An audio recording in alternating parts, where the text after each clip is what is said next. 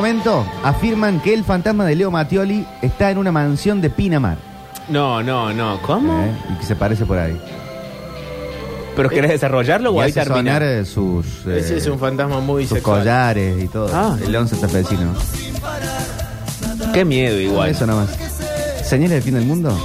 Porque el mundo se termina, amigos. Es así. Moriremos y seremos fantasmas como Leo Mattioli. Señales del fin del mundo. Si tuviera que escapar en una noche cerrada como sobre de concurso televisivo, Si tuviera que huir en una mañana clara como dentadura recién estrenada en el prime time. Si tuviera que escabullirme en un mediodía caluroso como el reflector que apunta a todos porque en realidad no alumbra a nadie, Pablo Durio llevaría una valija despampanante que en realidad sería el botín rubio más exhaustivo del mundo. abran paso que ahí llegan. Las señales del fin del mundo. Un libro eterno que se escribe con las pelucas robadas a divas muertas.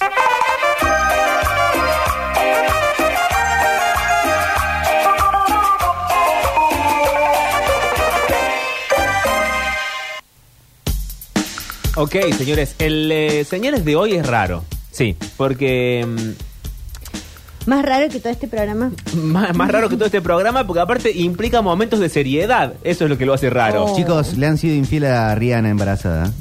Sí, Sí. ¿viste? Tremendo. Fue un escándalo en Twitter No hoy. puedo ¿Cómo creer puede más en el ser? amor. Rihanna, no se puede creer en el amor, etcétera. Pero bueno, pero si ya sabe que somos todos gorreados. ¿Qué es tanto de escándalo? Pero Rihanna. Bueno, ve, Rihanna. no, no es todo Eh, nosotros. eh, tiene un bebé adentro.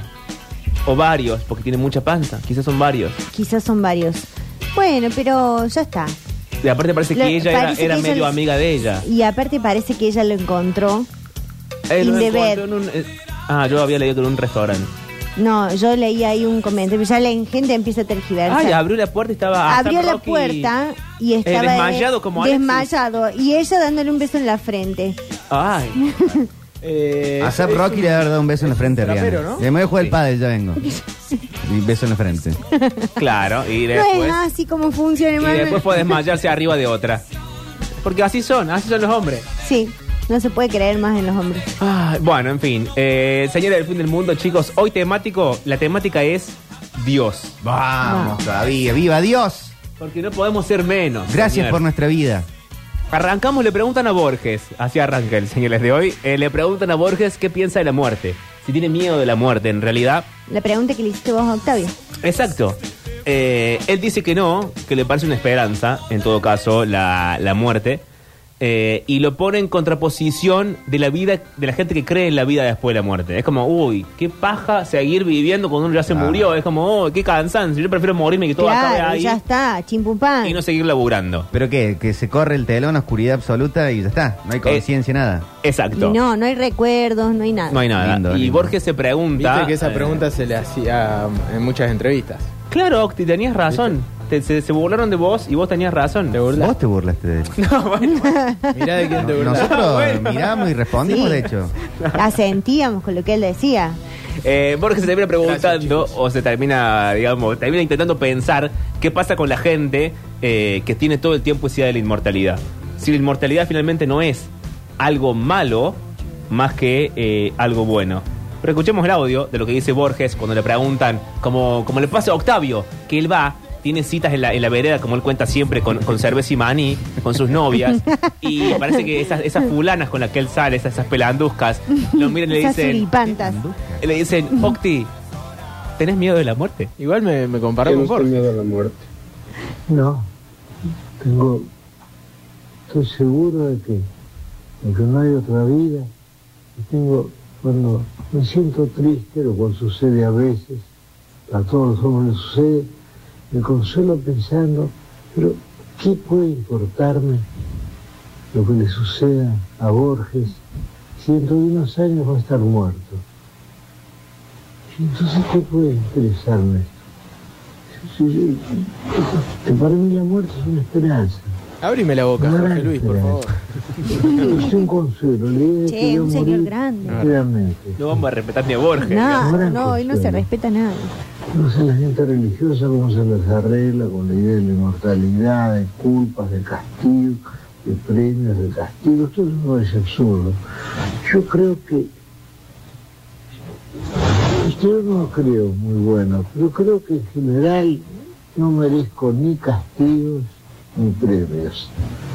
Y no creo ser importante por una divinidad, si es que hay una divinidad, lo cual, lo es dudoso también, pero en todo caso, si hay una divinidad, estoy seguro de que yo soy perfectamente invisible para esa divinidad y espero serlo además. Ahí Borges termina diciendo, si hay una divinidad, estoy seguro que lo soy perfectamente invisible. Se durmió Borges. No, Juan, se durmió. Eso, Juan Jorge Luis Borges. estamos hablando. Se puede hablar en serio hoy de nada. Eh, aparte, acá comprueba la, la teoría que le hemos dicho a los niños el otro día, Sí. que no hay que destacarse. Le pasó a Borges. Claro. O sea, Jorge Luis Borges Sí. se le fue la mano con su talento. Entonces, todo el tiempo en cualquier entrevista está todo el mundo esperando que diga una genialidad. Claro, y O sea, Borges preguntándole no puede cosas decir nunca, demasiado. ¿Qué sé yo? O sea, no puede decir nada. No, ¿cómo va a decir qué sé yo? No sé, tiene un poquito de en hambre. serio, buenísimo que diga que Claro. Sí, no, y ha, y ha dicho cosas que, que decís. ¿Por qué dice esto Borges? Pero bueno, dice. No creía en la democracia, por ejemplo. Sí, una, una exageración de la estadística. Eh, Pero hasta eso es interesante. Sí, sí, sí, por eso. Pero Borges no puede descansar en decir, eh, no sé. Me chupo un huevo. Es cierto, es cierto. Sí, hay, Porque hay- se, se dio en mostrar su talento. hay algo, hay algo de eso y hay algo de eso en la persona que sigue, que es eh, Dolina, obviamente. Ah, otro. Le preguntan por Dios, él eh, refiere a lo que él llama el drama de Unamuno. Unamuno es Miguel de Unamuno. Dolina no puede decir, che, va a llover hoy, ¿qué onda? Tienen que decir siempre algo interesante. Algo interesante, Una sí. No, no, a completa veces dice boludez. calumnia de vida. No, no, no. Un calvario. Calvario total, infierno. Tienen que decir todo el tiempo algo sagaz. Y este drama se refiere a, a alguien que quiere creer todo el tiempo, que toda su vida la dedica a intentar creer, pero no puede. Eh, contrapone la idea de la ciencia con la idea de la religión, digamos, cuánto una persona eh, que sabe de ciencia, que sabe de religión o que sabe de pensamiento puede entregarse libremente a la idea de creer en algo. Y dice algo todavía mucho más interesante, que es que en última instancia, lo que a él, a Unamuno y a él Dolina, eh, lo que no les importa es la fe individual. Porque que yo crea en Dios no hace a un Dios. Interesante sería es que hubiese un Dios, se manifestara y automáticamente todos pudiéramos eh, confiar Ah, en Él, sí. creer en Él, etcétera. Pero que la fe individual poco puede hacer eh, contra todos los males del mundo. Y tiene que ver con eh, esa idea de la religión que por algo es tan eh, poderosa y popular, que es que básicamente le da un sentido a la vida. La gracia de la religión es que te dice cómo tenés que vivir, qué tenés que hacer, qué no, y te promete un futuro más o menos esperanzador cuando, cuando todo acabe. Fuera de eso, la vida cotidiana de la persona que no cree no tiene un fundamento más que, bueno, es divertido vivir, puede experimentar cosas, etcétera. Pero no tenemos, no hay una trascendencia en la vida ordinaria y cotidiana más que la religión, que es quien viene a darle esa, esa idea de trascendencia. Pero viví por el fulbito de los miércoles. La pelotita, la pelotita. Cosa más mundana. Exacto. Ah, el mundial. Claro. Pero bueno, a Dolina se ve que no le alcanza Cada uno se agarra de. de lo que puede. A Puede. ver cuándo juega Messi. Claro. Bueno, pero escuchemos lo que dice Dolina, lo que decía Unamuno y eh, esta gracia, ¿no? De la religión versus la ciencia o de la vida cotidiana versus la vida trascendental. Y en el medio, que lo entrevista, dato de color, es Dante Gebel, que es eh, un evangelista millonario y poderoso, que ahora es, socio de Pergolini. Amigo de Pergolini. Sí, Sí, ¿qué iba a sí, sí, sí, sí, Bueno, tiene medio sí. como sí. Viste cómo son los medios de comunicación. Pero bueno, Dante Gebel, eh, Dolina y la fe. Me pasó lo contrario. Yo, yo pienso o pensaba más que en mí, que no sé nada, en el, en el drama de Unamuno, ¿no? que era un hombre que quería creer. Quería creer. Pasó toda su vida tratando de creer, escribiendo para que los demás creyeran. Y sin embargo no pudo. No pudo. Y él mismo decía que eh, el aprendizaje de la ciencia, eh, este, de la biología, de la historia, eh, le impedían, le impedían esa inocencia que es necesaria para la fe. Yo sigo deseando la fe. Yo sigo deseando la fe. Como, como Pero un amuno. Del mismo modo que un amuno. A lo mejor, yo no soy un sabio como un amuno, pero he transitado por demasiada literatura escéptica como para sacármela de encima de un golpe. Pero te quiero decir más todavía. En realidad no es que deseo la fe porque vendría a solucionar mis problemas existenciales y filosóficos. Yo deseo que Dios exista, no tener fe en algo que no existe.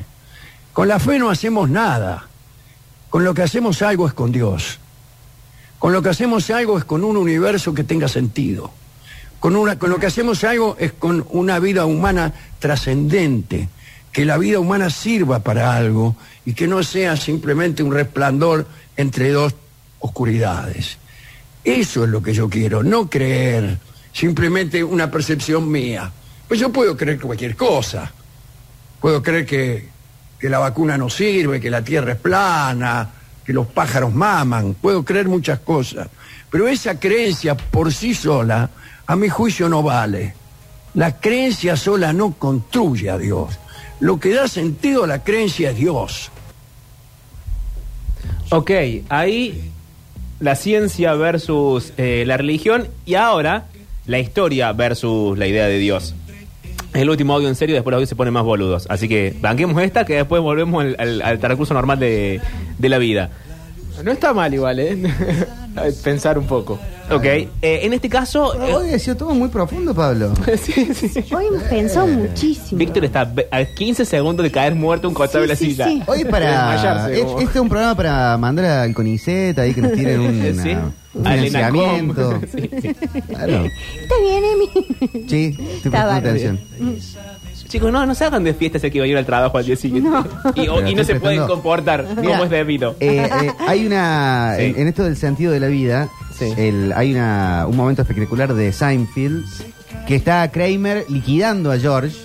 Si no tenés trabajo, no tenés pareja, tenés treinta y pico de años, no has logrado nada en tu vida, vivís con tus padres todavía, ¿para qué te despertás todos los días? ¿Cuál es el sentido que sigas vivo? Y él dice, me gusta recibir el diario. ¿Qué es Ok. eso? Las pequeñas cosas. Las pequeñas cosas, está muy bien. Eh, pero- Momento minguito. sí, pero en este caso, eh, las grandes cosas. Pequeñas que- cosas. bueno, bueno. uy. Ahora hay, hay mandarinas ahora muy ricas. Está lindo el otoño. Qué vida de mierda que llevan ustedes si ese es realmente el concepto. No, al contrario. No, a él está hablando vos. que están sabes cómo arriba, mi vida. están arriba que cualquier estupidez te lo propulsa más todavía. Eso te pasó por maldito. Nena, se quedó sin sonido. Es que me queda corto el cable, es- te- trabajo como el culo, la verdad. Pero bueno, eh, las grandes cosas. Dios versus la historia. En este caso, esto es, es más complejo, así voy a tratar de hacerlo lo más simple posible. Sucede el holocausto, sucede Auschwitz, básicamente sucede el Hitler y el nazismo. Lo que Negri dijo que era parecido a lo de la cuarentena. Exacto, eso mismo. Eh, y entonces eh, lo- los pensadores, los filósofos, etcétera, empiezan a preguntarse si es posible seguir creyendo en la existencia de Dios habiendo sucedido Auschwitz. Esa, esa es la pregunta. La pregunta va por otro carril y también se preguntan si es posible que exista la poesía después de Auschwitz y así en esa misma bolsa cae Dios. ¿Qué pasa? Antes de Auschwitz, el pensamiento mm, eh, más común o la idea más generalizada es que la maldad era algo parecido a una pasión, que era algo alejado a la razón, que era algo que le sucedía al individuo cuando de alguna forma estaba mentalmente desequilibrado y entonces obraba de mala manera. Lo que dicen los filósofos es Y se, se justificaba, ¿no? La violencia de esa manera. con la supuesta locura, con la lejanía del pensamiento cotidiano. Lo que dicen los filósofos después de Auschwitz es que eh, en realidad el nazismo es la racionalización del mal. Que no es que actúan desbordados, ni fuera de sí, ni porque están locos, ni porque son pasionales, sino que ese nivel de maldad, ese nivel de eh, masacre y de horror es producto de la manera en la que vivimos y de la manera en que pensamos. Es la razón la que llevó a que Auschwitz sucediera. No es la locura de tres locos que decidieron que No matar fue gente un porque sí. impulso, fue No, un- no fue un impulso de nadie. eh, y además todavía, eh, esto lo dicen Jorge, Horkheimer, Adorno, Hannah Arendt, es que el mal se vuelve algo terriblemente banal, se vuelve algo terriblemente popular, se vuelve algo ter- terriblemente frío. Hay gente que hace el mal eh, sin razón, sin corazón, sin, sin pasión. Es gracioso, esto es una boludez muy nerd, pero cortita. Sarmiento, cuando escribe el Facundo, le Domingo. Sí, le dice, dice que Rosas hace el mal eh, sin pasión. O sea, Sarmiento se adelanta no sé cuántos años a ese pensamiento de gente que hace el mal de manera racional y fría y no llevados por una pasión. Más allá que Sarmiento tenía, eh, no tenía razón respecto a Rosas, pero, el en la idea... Y esa idea no era pasional, también no había una pasión nacionalista de defendamos lo nuestro, estos que vienen de afuera nos sacan nuestro trabajo. O sea, no había una cuestión pasional también. Había una cuestión pasional, pero lo interesante es pensar cómo la razón se Para mí vuelve... no es pasional, o sea, era un- una cuestión propagandista. Claro. La gente lo... ¿Y no usabas la pasión a favor de esa propaganda? No, pero un poco la- No. el tema de la pasión eh, es una manera de darle un marco a algo que en el fondo lo estás haciendo racionalmente, pero lo querés Claro. hacer notar como que no es racional. La Sí. propaganda de la patria, de todo eso, no- eh, para mí está jugando un poquito con la pasión de la gente. Juegan con la pasión de la gente y la alimentan de esa forma, pero lo- le- le- el Desde un lado frío. Ujú.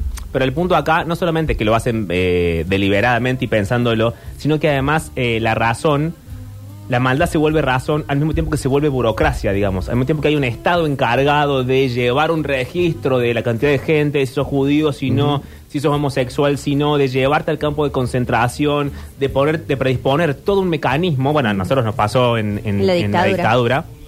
Predisponer todo un mecanismo que implica un montón de gente, un montón de papeleo, un montón Y de procesos. de procesos y burocracias y firmas y autorizaciones, que es finalmente eso, racionalizar el mal, porque Claro. ya no era un loco malo con una escopeta que salió a la calle a matar gente, sino que había mucha gente y era una organización y era el Estado eh, encargado de eso. Por eso se habla de la racionalización del mal. Y acá José Pablo Feynman, o sea, Feynman el bueno, eh, va a explicar esto mucho más cortito, porque En paz no... descanse. Que en paz descanse. Eh, y termina preguntando, me parece que es Primo Levi, el autor que cita él, eh, que dice la frase de, eh, si Dios existe, ¿cómo es posible que haya permitido esto? Es altísimo el nivel del programa de hoy. Lo que van a decir todos los filósofos que van a pensar hondamente el holocausto es que justamente el holocausto se realizó por medio de la razón, de la razón como instrumento de el, masacramiento de los cuerpos de los campos de exterminio. O sea que la- los campos de, este- de exterminio lo que se explicita ahí es la racionalidad de la muerte, la racionalidad de la muerte. Y Primo Levi, que es un sobreviviente de Auschwitz, que es un extraordinario, escrito- extraordinario escritor, que escribió dos libros eh, maravillosos, Los hundidos y los salvados, y si esto es un hombre, tiene una frase muy importante que dice, existe Auschwitz, no existe Dios. Eh, es una versión diferenciada, mucho más dolorosa del Dios ha muerto de Nietzsche, pero lo que está diciendo Primo Levi es justamente eso, cómo pudo existir Auschwitz si hubiera existido Dios. Entonces dice, existe Auschwitz, no existió Dios. Ahí estaba la, explicación de, mm, de José Pablo Feynman, de los pensadores y de la idea de Dios. Es una idea muy interesante porque ahí él retoma Nietzsche o lo nombra, pero es una idea que ha recorrido desde ese tiempo hasta acá. Hoy se piensa, el problema de hoy respecto a Dios es eh, qué tan despojados vivimos en el mundo contemporáneo cuando ya Dios ha muerto, cuando la idea de la patria ya no es ni tiene el valor que tenía, cuando la institución familia ya no representa lo que representaba, digamos. ¿Quiénes, quiénes somos o cómo vivimos o hacia dónde vamos o qué puntos componen la identidad de una persona si los grandes relatos han muerto todos? Eso es el, el- el devenir de esa idea.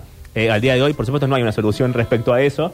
Eh, la, la corriente más poderosa es eh, las redes sociales, el ego, la vuelta al yo, etcétera. Y no pasa un poco, capaz por eso, que en general nos vivimos embanderando con cosas constantemente. Claro, porque no tenemos una bandera superior que, Claro. que le dé sentido a las cosas. Desde team invierno, team verano, Sí. hasta eh, a favor del aborto, en contra del aborto legal, eh, de lo que sea. O sea, lo más, de lo más importante lo más mundano. Sí, Pero y, nos embanderamos y lo decimos. Y la gran tragedia de eso es que se vuelve a una idea mm, poco racional y, y muy, muy pasional respecto a las, a las cosas, digamos. Los, el terraplanismo, las conspiraciones, es eso, es gente a la deriva, eh, una ausencia de... eh, el Estado en tanto y en cuanto educador, una ausencia de gente que realmente crea en la idea del Estado. Cuando digo Estado no digo gobierno, no digo No, ningún no, partido político, Estado. digo Estado. Hay mucha gente que no cree ni siquiera en la idea del Estado porque no puede separarlo del gobierno. Eh, entonces, cuando no cuando no hay un gran relato, prosperan los microrelatos conspiranoicos. Lo que pasa es que, claro, los grandes relatos nos llevaron a Auschwitz, nos llevaron a la dictadura, nos llevaron a familias disfuncionales, nos llevaron a la discriminación.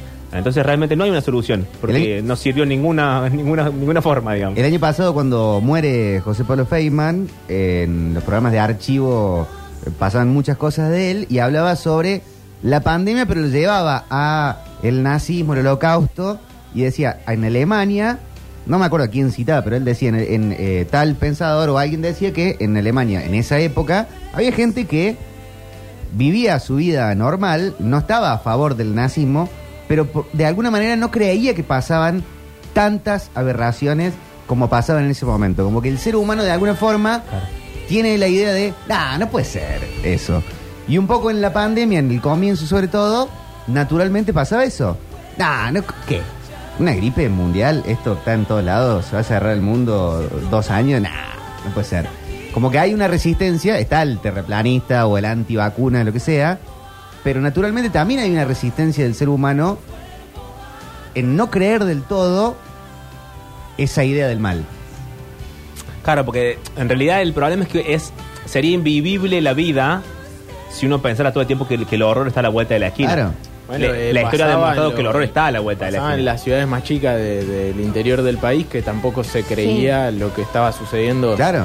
en las grandes ciudades en la- en los años 70. Pero ¿no? hay un 76. gris muy grande entre el algo habrán hecho, el no te metas, el ah, por algo pasa tal cosa, Y el de- uno menos, El desconocer. que el que por ahí no sabe y, y por salvaguardar su propia, no sé, fe- fe- tranquilidad, Sí. dice no puede ser que pase.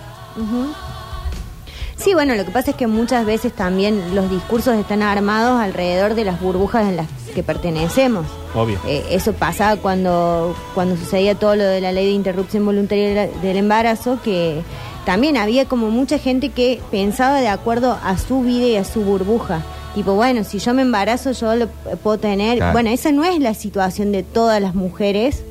Quizás es tu situación, pero no es la situación de una chica que vive en una villa que la violó el padrastro, que está sola, no tiene plata, no tiene trabajo. Claro, y hay gente que no quiere ni considerar esa idea porque los Porque anula su propio, su propio pensamiento y en realidad todas estas, estas cuestiones dejan de...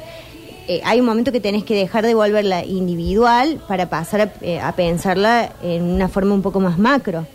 Eh, y es, me parece que en eso eh, que estás diciendo también, eh, todo esto de que hay un discurso que es eh, A, un discurso B y uno que pasa por el medio que no sabe la gente dónde está parada, ni si sucede, ni si no sucede, no lo niega, pero no lo afirma, no cree, pero tampoco duda un poco. Es raro también, eso es otra, otra arista más del, del tema. Pero hoy es meterse en todo. Capaz que hace 30 años era no te metas. Y hoy es opinar de todo, Hoy es si no te metes, te bardeo. claro. Sí, bueno, pero tiene que ver con esto que él dice de la vuelta al yo, de, de otro, otro cambio de paradigma también. Pero bueno, chicos, vamos a volvernos más tranquilos. Vamos a alivianar la carga. Un buen día. Un Homero, buen día. Homero Simpson va a verlo a Dios. Sí. Entonces, acá tenemos la idea de una idea mucho más pop, mucho más livianita de eh, qué es Dios. Cosas pequeñas y divertidas que no, no se entienden si no las cuento porque es un, es un audio, pero finalmente es um, un dibujito animado. En un momento Dios le dice a Homero, bueno, sí, yo lo mandé a mi hijo a la tierra y no sé qué le hicieron, pero no se puede recuperar. Lo que van a escuchar es un sonidito. Lo que está haciendo Jesús es se está enroscando en la hamaca solo como loco malo. Eh, lo cuento para que se entienda. Y cuando Homero no, cuando Dios no le concede a Homero lo que él quiere, Homero empieza a patear los tachos de basura y romper un poco el cielo hasta que finalmente Dios eh, le da lo que quiere. Y en un momento se, se eh, cruza con un cantante que es eh, Dean Martin, si no me acuerdo mal. Eh, y le dice algo así como, eh, sos un maricón, no lograste nada, no sé qué cosa le dice al pobre Dean Martin, pero esta es la idea de los Simpsons, esta es la idea de Homero, y así funciona Dios, que, dato de color, el único personaje de los Simpsons que tiene cinco dedos en cada mano Sí. Es Dios. es Dios. Dios. Yo creo en mí. Homero, ¿qué ocurre? Señor, tienes un lugar de descanso de primera clase, realmente excelente, pero no puedo disfrutarlo sabiendo que mi familia está sufriendo. No me hables de familias que sufren. Mi hijo fue a la Tierra una vez. No sé qué le hicieron los humanos, pero no es el mismo desde entonces. Ay, él se repondrá. ¿Y podrías ayudar a mi familia si... Paso. Amigo, acabas de ganarte a un poderoso enemigo.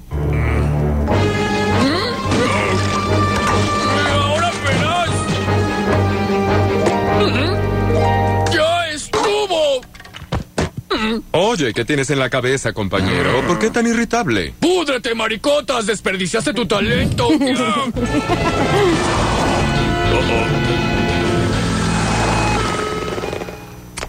Desperdicié mi talento, pero sí grabé 68 discos.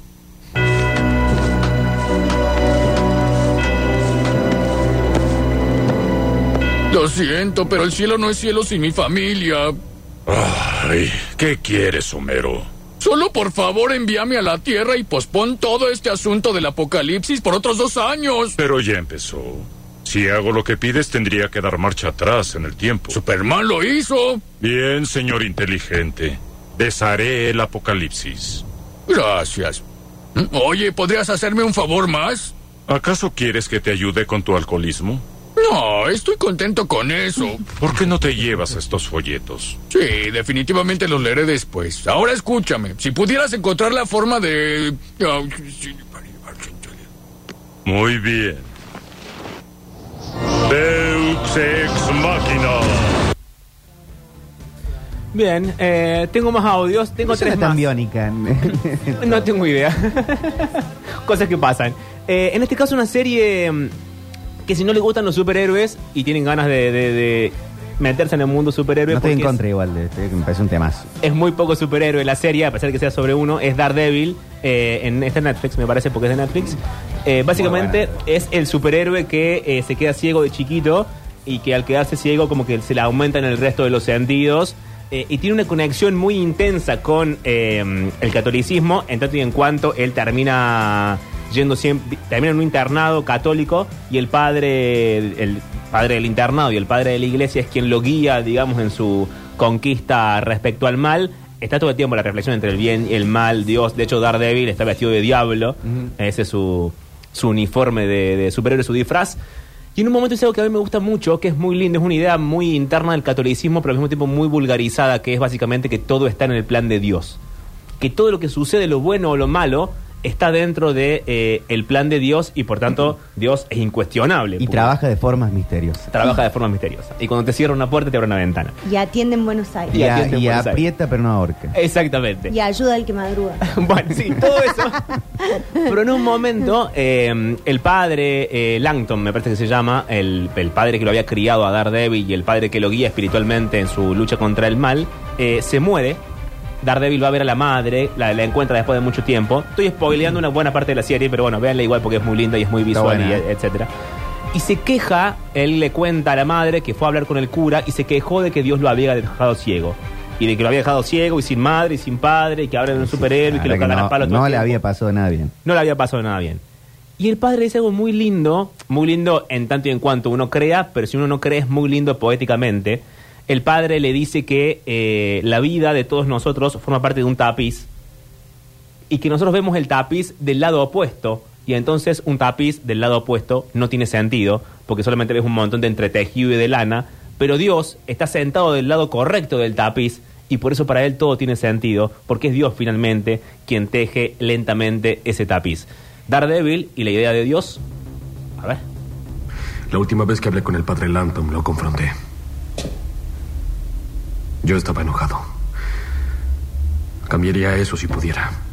Si Dios lo permitiera, no habría futuro.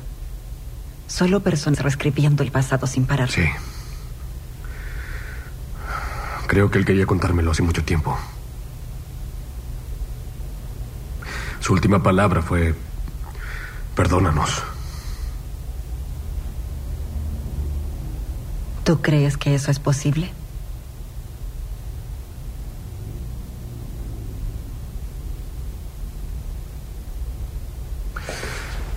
Él me dijo algo hace unos años cuando esto pasó, que nunca olvidé.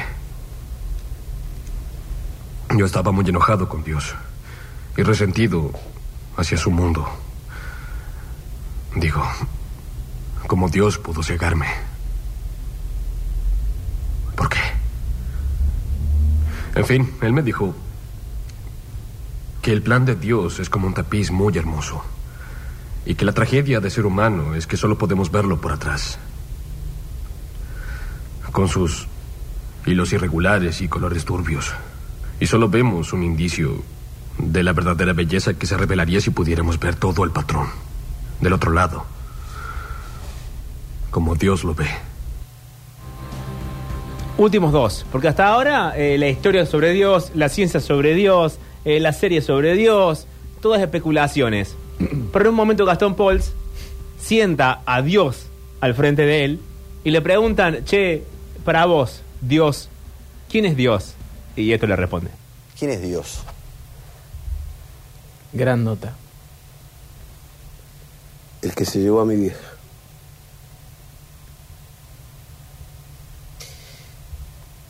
Ese que no, desde que se llevó a mi vieja, me enojé con él. ¿Estás enojado ahora con él? Sí. Desde que se llevó a mi vieja. Solo a veces cuando le pido cosas, le pido por Benjamín, Dalme y. Pero le aclaro, sigo enojado. Último audio que conviene siempre repasar Che, en estos momentos. Chiquitos que los parta un rayo. Qué chiquitos. No Ah, estaban todavía. chiquitos. No era- Ah. No eran canon todavía. No, no, no eran No parte. eran clan. Bueno. Los otros chiquitos los quiero muertos. Les pido a Dios que se mueran. No, después los contaba Hanna y Diadito y los, los 70 cubanos. Pero aquí eh, lo que conviene, chicos, si uno va a. Pero, perdón, para mí, Diego, hablando un, po- un poco en serio, eh, cuando murió su mamá, para mí él murió. Y quedó ahí eh, limpiando hasta el último tiempo. ¿No era rara esa relación Los dos, ¿no? con ella? Yo se va la Ale y me voy con ella. Bueno. Me tiro ahí abajo, Ay, me Dios. llenen de tierra Ay, encima.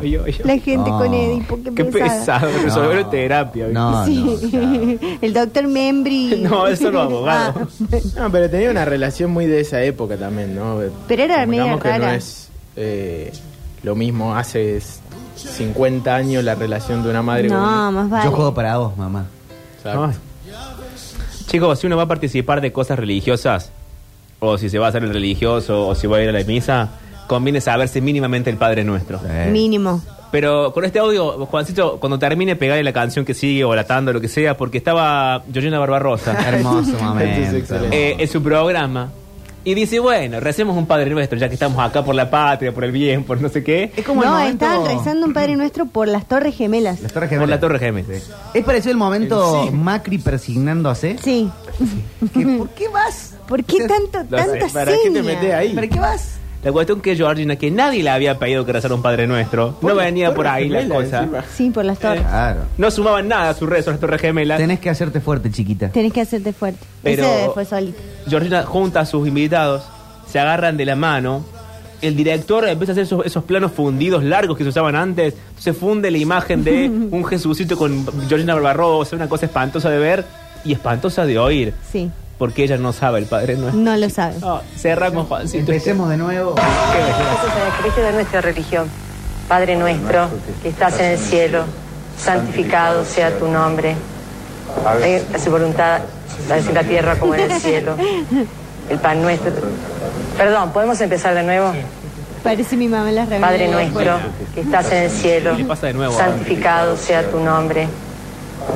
Su voluntad, así en la tierra como en el cielo. El pan nuestro. Perdón, ¿podemos empezar de nuevo?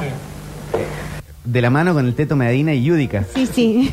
Muy, la televisión que nos gusta. Hay un video de YouTube, lo estoy viendo ahora, una hora de Georgina Barbarosa rezando el Padre Es Nuestro. hermoso. sí. Es fantástico. ¿Cuántas reproducciones tiene? 4800. Mi país. Over icy sea, I'll take a taste of